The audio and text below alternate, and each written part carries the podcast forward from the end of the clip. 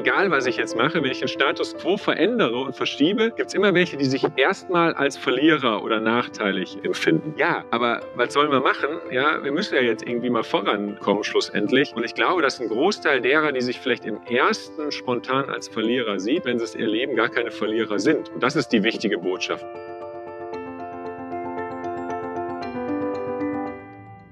Herzlich willkommen bei Let's Talk Change.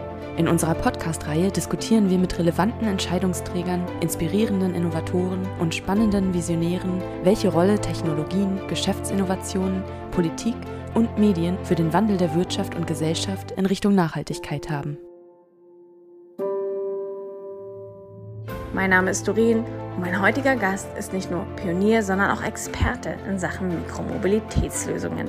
Es ist Achim Kampka. Achim Kampka hat unter anderem Street Scooter mitbegründet, einer der ersten Mikromobilitätsanbieter in Deutschland und ist mittlerweile Professor an der RWTH Aachen. Wir sprechen darüber, was Mikromobilität eigentlich heißt, welchen Stand Mikromobilität in Deutschland hat und wie wichtig bzw. wie notwendig der Ausbau der Mikromobilität auch für die Zukunft unserer Städte ist. Dies und vieles mehr in der neuen Ausgabe von Let's Talk Change. Herzlich willkommen zum Let's Talk Change Podcast, Herr Professor Achim Kampka. Ich freue mich sehr, weil Sie sind einer der Pioniere, wenn es um Mikromobilität geht und haben auch Street Scooter, glaube ich, 2014 schon gegründet, bevor Tier und Voy und wie sie alle heißen bei uns auf dem Markt waren. Und heute lehren Sie im Prinzip an der Fakultät für Maschinenwesen an der RWT Aachen. Wie kommt es dazu? Vom Gründer zum Professor. Können Sie das ganz kurz vielleicht erklären? Ja, sehr gerne. Und wieder zurück. Also das ist tatsächlich nicht zufällig, sondern das ist genau die Idee. Wie machen wir was aus Ideen? Ne? Es mangelt in Deutschland nicht an Ideen, sondern an der Umsetzung. Das ist zumindest das, was ich erlebe. Und ich fasse mir mal gerne selber an die Nase und motze jetzt nicht darüber, dass meine tollen Ideen doch alle nicht umgesetzt werden und die anderen haben Schuld, sondern wir haben uns zur Aufgabe gemacht, dass wir eben die Ideen transportieren, selber natürlich auch lernen, auch mal Misserfolge haben, aber eben auch Erfolge, das transferieren und dann auch wieder zurück in die Universität bringen. Und ich glaube, genau diesen Kreislauf gut zu etablieren, da gehört auch noch Finanzierung zu, Startkapitalthemen, die haben wir eigentlich alle adressiert und haben so ein Ökosystem Ökosystem eigentlich jetzt geschaffen, wie so eine Innovation Chain, so nenne ich das, genau das ermöglicht. Und da bedarf es eben, dass man auch zwischen Hochschule, Gründer hin und her springt, verschiedene Hüte da aufhat, damit man das Ganze sauber vorantreiben kann. Was sind denn aus Ihrer Sicht die aktuellen Megatrends in Sachen Mobilität? Also womit beschäftigen Sie sich aktuell an der RWT Haaren? Wo sehen Sie so den großen Bedarf gerade? Es gibt drei sehr, sehr große Blöcke. Das eine ist natürlich die Elektrifizierung, also die Dekarbonisierung des Verkehrs. Da sind wir natürlich mittendrin und das ist ja auch unser Kerngebiet. Dann habe ich eigentlich die Digitalisierung, also dass ich das sogenannte Device, also das Hardwarestück nicht mehr losgelöst oder als das Alleinstellungsmerkmal sehe, sondern dass es integriert ist in Prozessketten. Ist eigentlich eine Trivialität, aber durch die Möglichkeiten, die wir jetzt haben, kann man das deutlich effizienter gestalten. Unsere Fahrzeuge sind ja keine Fahrzeuge, sondern Standzeuge eigentlich. Sprich, man muss da einfach weiterdenken, wie kann ich die Ressource deutlich besser ausnutzen, aber auch nochmal hinterfragen, wo brauche ich sie überhaupt? Also brauche ich Autos, die städtischen Strukturen, kann ich die nicht anders gestalten, dass ich vielleicht auch den Bedarf, mit dem ich jetzt mich fortbewege, ganz anders habe, als ich das jetzt habe. Also das würde ich mal unter Digitalisierung feststellen. Und der letzte große Block ist Automation. Auch das ist ein Effizienzthema. Also ich zum Beispiel, ich will gar nicht selber Auto fahren. Viele sagen ja, um Gottes Willen, nehmt mir das nicht weg. Ich wäre total froh, wenn es mir weggenommen wäre und ich in der Zeit was Sinnvolles tun könnte, wäre während ich mich fortbewege. Gerade auch in der Logistik ist es aber auch unstrittig, dass es Mehrwerte hat. Das sind eigentlich so die drei technologischen Oberthemen. Und der große letzte Trend ist genau diese Gestaltung. Wir kommen ja von autozentrierten Städten, ja, und da sich jetzt was einfallen zu lassen und auch nochmal zu hinterfragen von der Architektur, von der Städteplanung her, wie kann ich das denn so gestalten, dass wir in Summe ressourcenneutral werden, ohne dass wir wieder in irgendwelche Steinzeithöhlen zurückgehen, sondern durch Technologie eben gute Lösungen finden. Das sind so die drei technologischen plus plus eins, ja, eher organisatorische Themen, die ich sage, das sind eigentlich die Top-Themen. Sie sind ja nun schon 2014 eingestiegen, haben Street Scooter gegründet. War das zu früh damals? Also in unserer Rolle für den Markt mag das zu früh gewesen sein, aber das war ja auch gar nicht die Intention. Die Intention von uns ist zu zeigen, dass Dinge möglich sind, die wir glauben, die verändert werden müssen. Und das möchten wir beweisen. Und insofern war da genau der richtige Zeitpunkt. Zu dem Zeitpunkt ist heiß diskutiert worden, kann man sich heute gar nicht mehr vorstellen, aber ob Elektro Elektromobilität überhaupt Sinn macht oder nicht. Ne? Also da habe ich wirklich so Diskussionen geführt, dass das doch alles Mumpet sei und das kommt in den nächsten 50 Jahren nicht. Da sind wir heute natürlich viel weiter, aber da sind wir schon ein bisschen stolz drauf, dass wir mit ein Thema geprägt haben und ich hoffe ein Stück weit eben auch beschleunigen konnten, indem wir aufgezeigt haben, und das ist bei jeder Hürde wiedergekommen. Nee, das ist unmöglich, Herr Kampke. Dann hatten wir das bewiesen, dann hatten wir die ersten Fahrzeuge in Verkehr gebracht, dann hieß es wieder, ah nee, also die nächste Stufe, das äh, funktioniert auf keinen Fall. Und wir haben das alles widerlegt, auch mit Infrastruktur, dass das alles gar nicht lösbar wäre. Ich habe ja auch 10.000 Ladepunkte aufgebaut, um die Fahrzeuge dann auch entsprechend zu laden, teilweise 50 bis 80 Fahrzeuge an einem Standort. Also all die Probleme, die wir in Deutschland immer so an die Wand malen und gar nicht anfangen, bevor wir sie nicht alle gelöst haben. Ne? Da haben wir gesagt, wir starten einfach, fangen an, zeigen, dass man es für alles Lösungen gibt, beim Tun auch. Und das haben wir genau aufgezeigt. Und das ist der Riesenerfolg, auch am Street. Nicht, ob jetzt kommerziell da das das richtige Produkt ist, sondern dass wir, und das ist auch Aufgabe von Hochschule, finde ich, dass wir zeigen, es geht, es kann funktionieren, wenn man den Mut hat und diese Ideen wirklich zu Innovationen macht. Es ist ja nun ein wiederkehrendes Thema auch in Deutschland. Ne? Also, dass die Innovation und die Lösung es gibt, auch schon jahrelang teilweise gibt. Wir brauchen da auch nur in den Erneuerbaren oder in den Energiesektor gucken. Ja, es gibt Solar seit, weiß ich nicht, Ende der 90er, schon früher sogar. Wind auch. Dennoch ist das ja stark stagniert und jetzt im Bundestagswahlkampf kommen die Parteien und überstützen sich gegenseitig fest im Ausbau der Erneuerbaren, obwohl man das hätte auch in den letzten zehn Jahren machen können. Aber nee, da wurde das halt nicht so forciert, aufgrund wahrscheinlich auch verschiedener Lobbytätigkeiten. Aber die Frage an Sie jetzt, warum oder wer auch hat denn da geblockt? Warum wurde das zum Problem gemacht und wer hat das denn zum Problem gemacht und gesagt, das klappt nicht und erst in 50 Jahren und so weiter und so fort. Dabei haben wir ja mittlerweile eigentlich in der Gesellschaft schon viele Trends auch gesetzt. Wenn ich an das Handy denke, was innerhalb von zehn Jahren zum Smartphone in jeder Hand wurde, ja, das ging ja auch sehr schnell, kann man sich auch schon fast gar nicht mehr vorstellen. Obwohl ich auch noch in den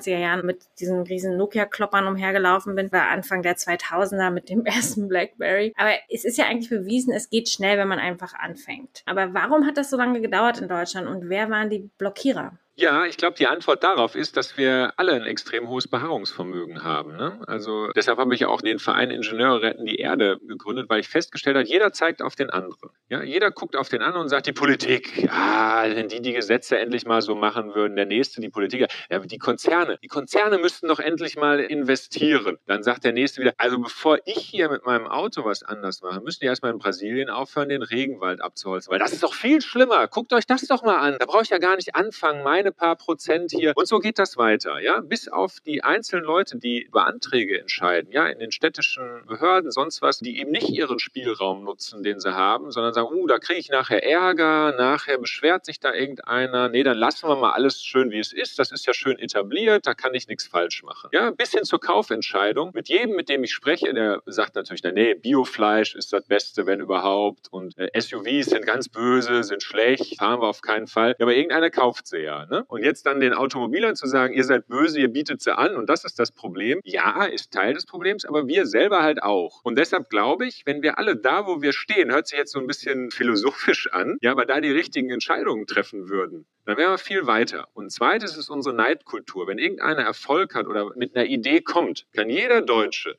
in die 100 Gründe, warum das nicht klappt, aufschreiben und der tut's auch. Der stellt's ins Netz, wie doof das ist und das funktioniert sowieso nicht und das kannst du gleich vergessen und so weiter. Diese Kultur, die zieht uns runter und wir bleiben weit hinter unseren Möglichkeiten zurück, was wir eigentlich an klugen Köpfen, an tollen Sachen halt haben. Ja, und deshalb passiert es nicht. Und die Amerikaner sind ja nicht schlauer als wir. Trotzdem kriegen sie diese Sachen finanziert und treiben sie voran. Und da ist es auch Usus, dass einer erstmal x Jahre Verluste schreibt. Gucken wir uns Tesla an, was ein tolles Beispiel ist. Ja, aber der hat jahrelang hohe Verluste geschrieben. Wenn ich das als Business Case in Deutschland vorgelegt hätte, ist ja auch genau die Diskussion gewesen. Hätten alle gesagt, vergiss es, das kannst du nie, ist ganz schlecht, machen wir nicht. Das ist eines der wertvollsten Unternehmen, was wir jetzt haben, weltweit. Ja? Und da muss ein Umdenken stattfinden bei uns allen. Weg mit dieser Neiddebatte. Wenn einer mal was schafft und auch reich wird, soll man sagen, super, hast du gut gemacht. Und nicht, das hast du dir aber irgendwie erschlichen hier, ne? das müssen wir dir wieder wegnehmen. Also das muss raus aus unseren Köpfen. Da müssen wir uns wirklich jeder Einzelne verändern, positiv auch auf Veränderungen drauf gucken und dann mithelfen und nicht immer das raussuchen, was vielleicht noch nicht gelöst ist, was negativ ist. Stolz sein auch, wenn mal Dinge initiiert werden. In Aachen erlebe ich das auch immer wieder. Die Dinge, die wir dann bringen, da erzählen die Aachener nicht stolz, guck mal, das ist cool, sondern hier haben wir mehr Kritiker zum Thema Street Scooter und sonst was als sonst wo in Deutschland. Das finde ich einfach schade. Ja? Da müssen wir wirklich dran arbeiten.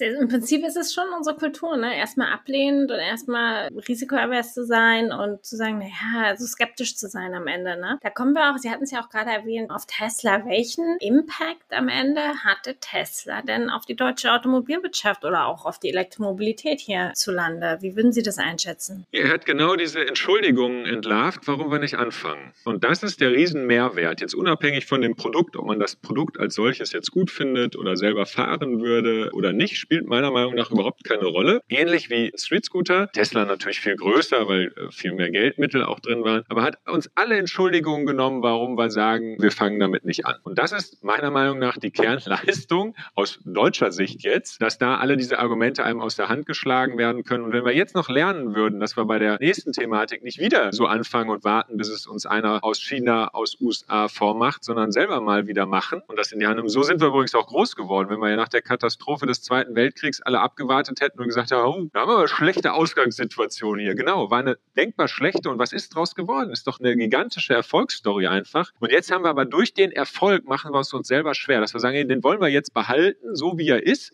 anstatt zu sagen, nee, jetzt muss auch mal wieder der nächste Schritt gemacht werden. Wir müssen uns umorientieren, wir müssen Neues wagen das, was wir erarbeitet haben, jetzt in neue Dinge, die wieder risikoreich sind, natürlich investieren, damit wir auch noch in 10, 15 Jahren nicht nur was das Thema Umweltschutz angeht, sondern auch Wirtschaft und Wohlstand. Das darf man ja nicht vergessen. Also ich bin da schon der festen Meinung, wenn wir in Deutschland weniger Wohlstand hätten, dann ist ganz schnell diese Diskussion auch wieder vorbei, ob wir die Umwelt schützen oder nicht. Da können jetzt einige wieder sagen, Herr Kamka soll ruhig sein, aber es ist wichtig, dass es uns in Summe gut geht, damit wir auch entscheiden, dann tun wir auch den Schritt, und schützen die Umwelt. Und ich glaube, das darf man nicht vergessen, dass ein Großteil der Menschen einfach so tickt. Da können wir uns auf den Kopf stellen und sagen, das ist schlecht, das ist böse, das ist nicht gut, aber es ist so. Und da bin ich ein Pragmatiker. Und deshalb müssen wir auch das Thema Wirtschaft, soziale Marktwirtschaft, äh, das ist ein ganz, ganz wichtiges Thema, was wir auch äh, nicht vergessen dürfen. Hm, da stimme ich mit Ihnen auch überein. Also im Endeffekt geht ja Wohlstand nur durch Klimaschutz. Also es ist beides, ne? Fließt ineinander. Eins geht ohne das andere wahrscheinlich nicht. Aber ich gebe Ihnen recht, wenn die Sicherheit nicht gewahrt ist, also Wohlstandssicherheit, dann haben wir auch ein Problem, was den Klimaschutz angeht. Aber nochmal kurz zurück, war es denn Tesla am Ende? War es vielleicht doch die Future-Bewegung? Was hat denn dieses Umdenken? Es ist ja schon Umdenken da in Deutschland. Also ich glaube, Elektromobilität ist mehr oder weniger gesetzt. Die Automobilunternehmen kommen ein nach der anderen mit ihren 100%-Strategien raus. Also was war denn so der letzte Kick am Ende, der das Ganze fast zum Überlaufen gebracht hat? Weil es war ja schon jahrelang eine gewisse Resistenz auch zu spüren. Ne? Also nicht nur Automobilwirtschaft, Mineralwirtschaft, Wirtschaft, auch der, der normale Verbraucher wahrscheinlich. Also es war ja jetzt nicht so, dass wir alle hier auf Elektromobilität gesetzt haben. Ja, aber so jetzt ist es aus meiner Sicht zumindest durch das Thema. Aber was war so der Hebel?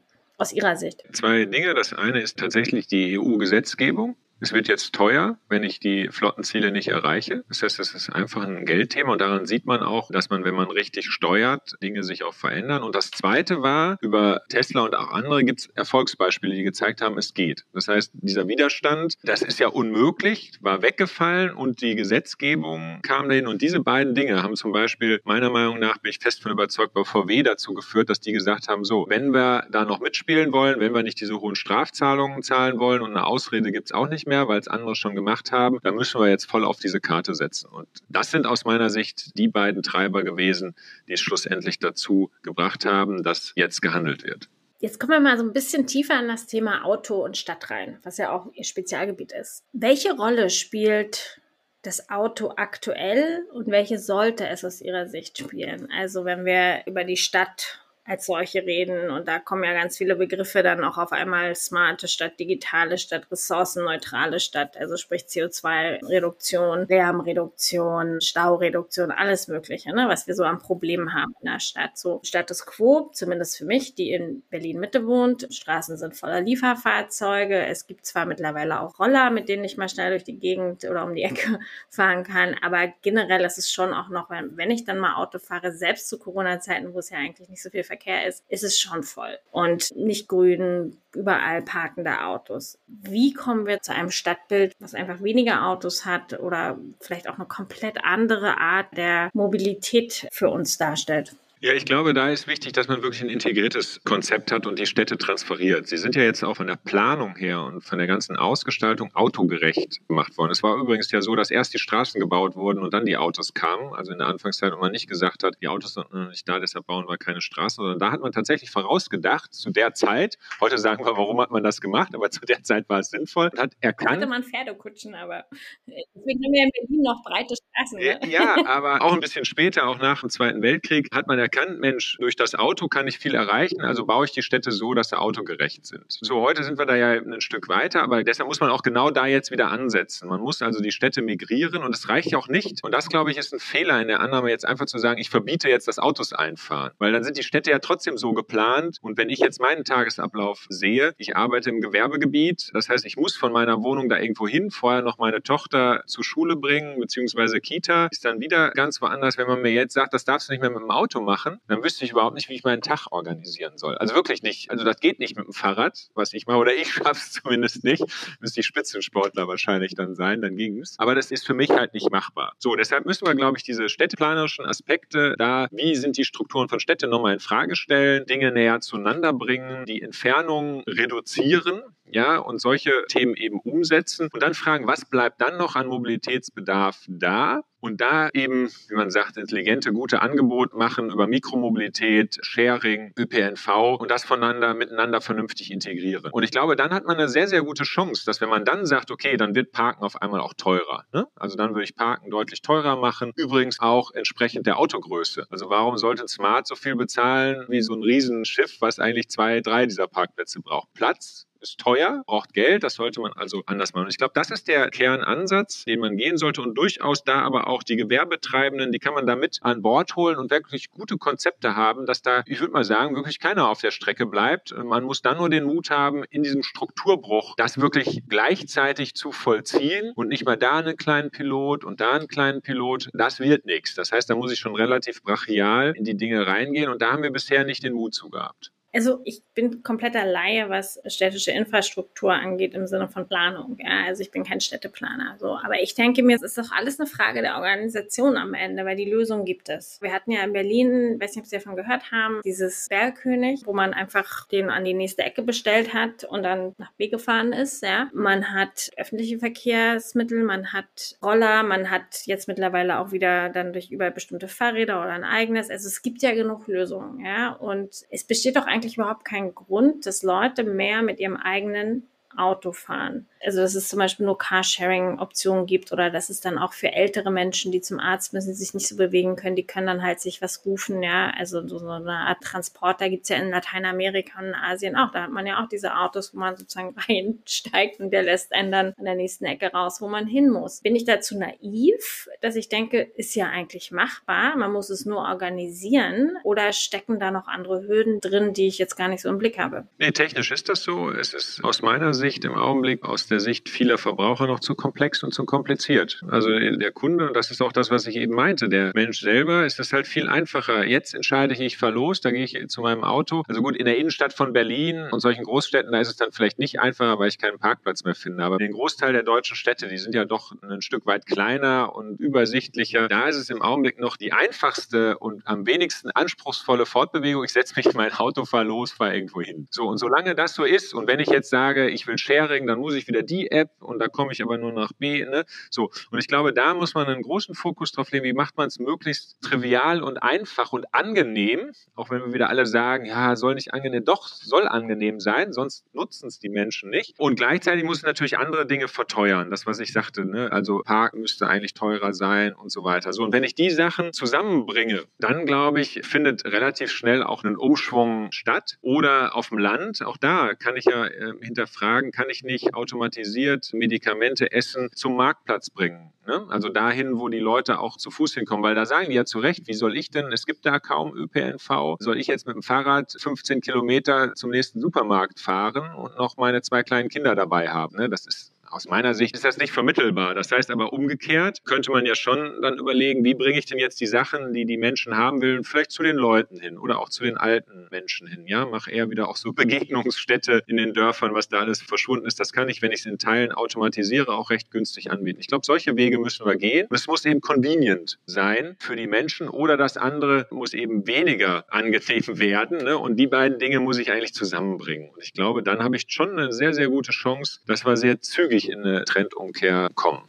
Ist es dann eine Frage der Generation am Ende? Weil das habe ich zumindest immer gedacht. Ich weiß, naja, wir sind jetzt schon teilweise eine Generation, die in Städten leben, dass wir eigentlich gar kein Auto haben wollen, sondern eher auch mit Lastenfahrrädern und Carsharing und so weiter auskommen. Und das bedarf natürlich auch ein gewisses Einkommen, ne? weil das kostet natürlich auch alles Geld. Auch selbst so ein Roller ist jetzt nicht mega günstig. Aber ist es wirklich eine Frage der Generation oder wo müssen wir ansetzen, das auch sich entwickelt und damit wir wirklich wegkommen von diesen autozentrierten Städten? Da bin ich mir gar nicht ganz sicher, weil zum Beispiel auf dem Land wird oft Carsharing im Kern von älteren Menschen getrieben. Das hat mich total überrascht. Da sind es eben nicht die Jüngeren, sondern die Älteren, die dann einen Verein gründen, ne, der ein paar Fahrzeuge anschafft und dann benutzen das alle. Und das funktioniert also tatsächlich auch mit Erfolg. In den Städten sind es die Jüngeren, die sowas treiben und denen klar ist, warum überhaupt ein Auto. Also ich sehe das an meinen Kindern auch. Wenn die sich unterhalten, dann ist es eher geht so in Richtung Smartphone oder irgendwas Digitales oder sowas, was cool ist, was man haben sollte. Auto ist da kein Thema mehr und das war tatsächlich auch, ich bin ja jetzt auch noch nicht so alt, aber in meiner Generation völlig anders. Ja, also da haben wir uns über Auto, was hat dein Vater für ein Auto oder deine Mutter oder sonst irgendwie was unterhalten und eben nicht über irgendwelche anderen Dinge. Das war wichtig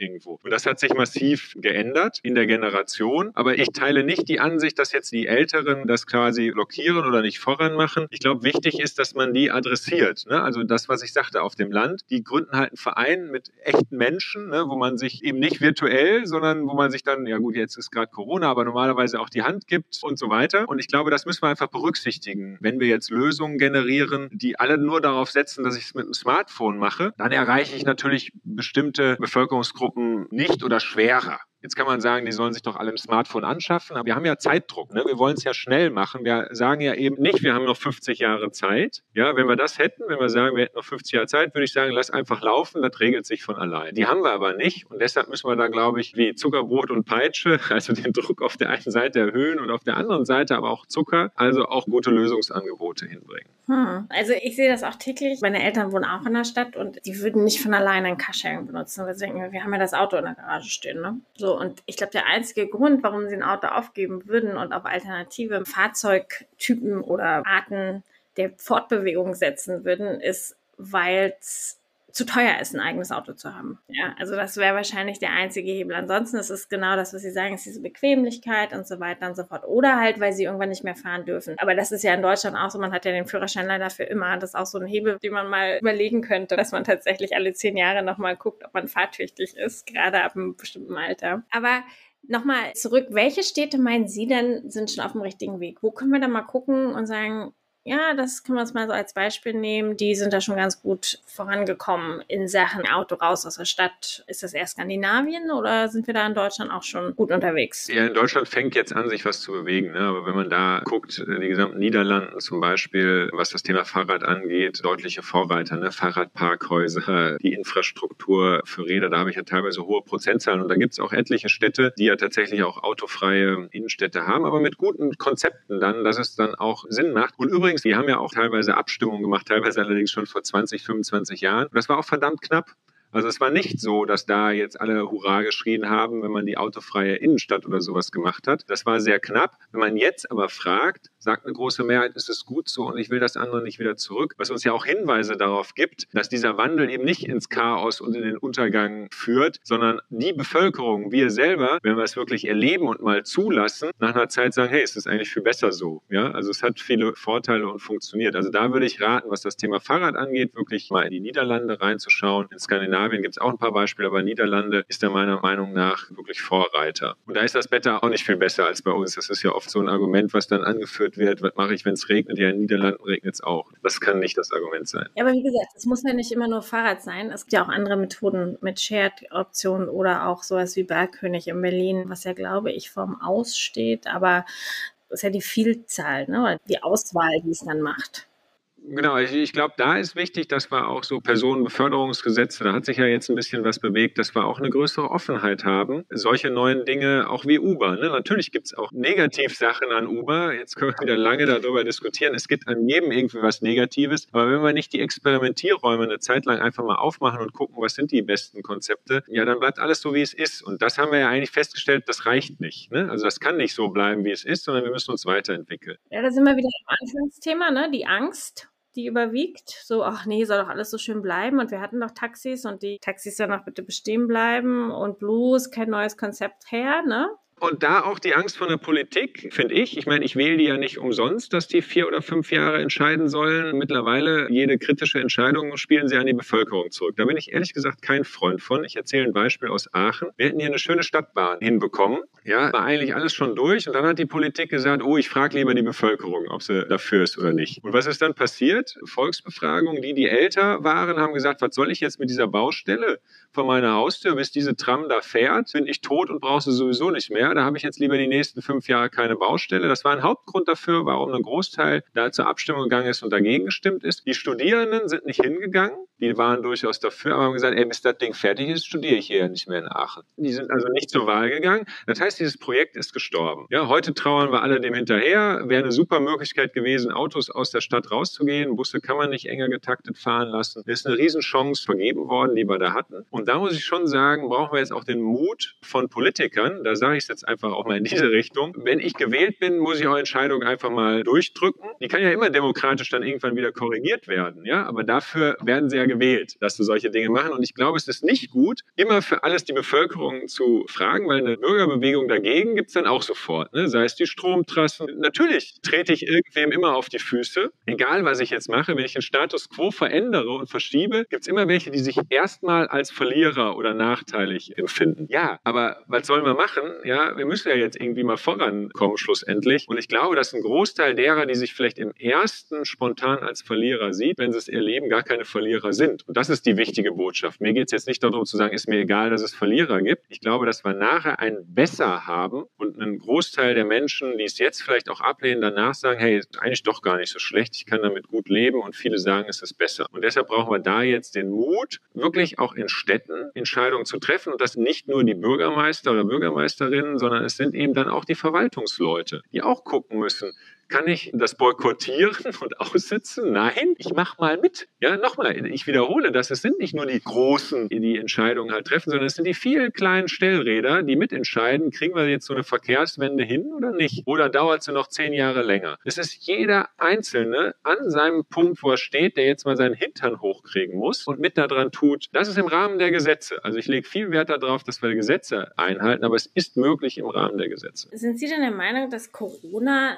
jetzt unser Mobilitätsverhalten oder generell die Mobilität auch verändert hat. Also wo ich es sehe, ist natürlich bei den ganzen Liefer Sachen. Ne? Also es wird einfach viel mehr online geordert. Aber auch so generell, Leute bewegen sich natürlich weniger von A nach B, weil sie weniger ins Büro gehen. Hat das was in unseren Städten verändert? Ist das positiv? Können wir daran anknüpfen? Ja, es gibt Positives und Negatives. Ne? Also zum Beispiel nutzen viel weniger ÖPNV. Das ist natürlich sehr negativ und fahren dann wieder mit dem eigenen Auto rum. Also ich denke, das Einzige, was wahrscheinlich ein Trend bleiben wird, ist, dass man weiter bestellt und sich liefern lässt, weil das einfach angenehmer ist für viele. Und jetzt haben viele, die vorher da sagten, ja, weiß weiß ich nicht, ob das so das Richtige ist, haben das jetzt erlebt und sagen, hey, wie angenehm ist das denn? Ich glaube, das wird weiter so laufen. Ich glaube, alle anderen Dinge werden sich eher wieder einpendeln. Es sei denn, wir nutzen jetzt die Chance, um bestimmte Fakten und Rahmenbedingungen auch mal einzuhämmern und setzen halt um. Ich glaube, dann kann man in so einen Trend schlussendlich ganz gut reingehen. Das müssten wir dann aber auch jetzt tun.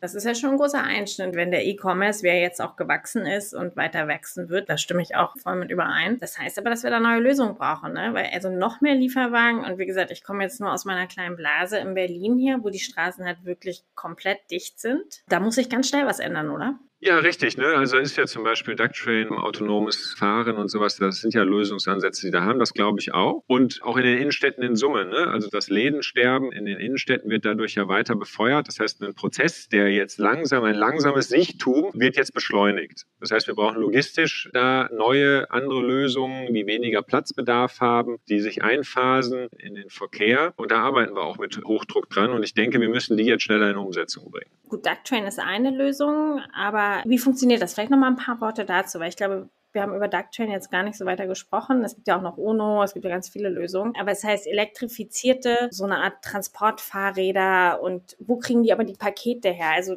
vielleicht können Sie das nochmal Genau, also so ist ja auch Ducktrail genau. entstanden. Der eine Wandel ist ja, ich habe die großen Paketzustellfahrzeuge, die nerven in den Innenstädten, parken in zweiter Reihe, ne? also verstopfen irgendwelche Straßen. Deshalb war ja die Idee entstanden, nee, ich packe das um in Container, die auf die Stadt verteilt sind und von da aus holen sich das Fahrradfahrer, Transporträder und verteilen das dann fein. Prinzipiell eine gute Idee, zwei Knackpunkte. Es ist in Summe deutlich teurer, weil ich dieses Umladen habe und zusätzliches Personal. Und ich brauche ja wieder Platz. Ich muss ja diese Container irgendwo hinstellen. Ich habe das, glaube ich, für Berlin irgendwann mal ist aber jetzt schon eine Zeit lang her ausgerechnet. Ich glaube, ich brauche 300 dieser Container im Innenstadtbereich. Wo stelle ich die jetzt wieder hin? Die sind ja auch nicht besonders schön. In den Piloten wird vielleicht noch akzeptiert, aber 300 von diesen Containern finden Sie die Flächen mal in Berlin. Und so ist eigentlich Ducktrain entstanden, dass man gesagt hat, man muss, was, was so schmal ist, dass es eben nicht den anderen Straßenverkehr blockiert, keine Abgase machen, trotzdem aber eine Effizienz hat wie ein Paketzustellfahrzeug, also von dem Volumen. So ist dieser Routenzug entstanden. Ich habe ein Führungsfahrzeug, das kann ein Mensch sein, das kann ein UNO sein, was auch immer Thema, also ein Dreirad, Zweirad, keine Ahnung, und automatisiert folgen schmale Behältnisse. Die kann ich außerhalb der Stadt oder auch von einem LKW aus einfach durch Rüberschieben beladen, spare mir also diese Container und habe durch den Routenzug eine sehr hohe Effizienz, bin also im Innenstadtbereich sogar günstiger als ein Paketzustellfahrzeug pro Paket und habe trotzdem aber nicht diese Blockaden der Straßen, also kann mit weniger Fläche im Straßenverkehr. Und deshalb finde ich das eine sehr, sehr tolle Lösung, weil es verschiedene Dinge äh, kombiniert. Es ist umweltverträglicher, ich brauche weniger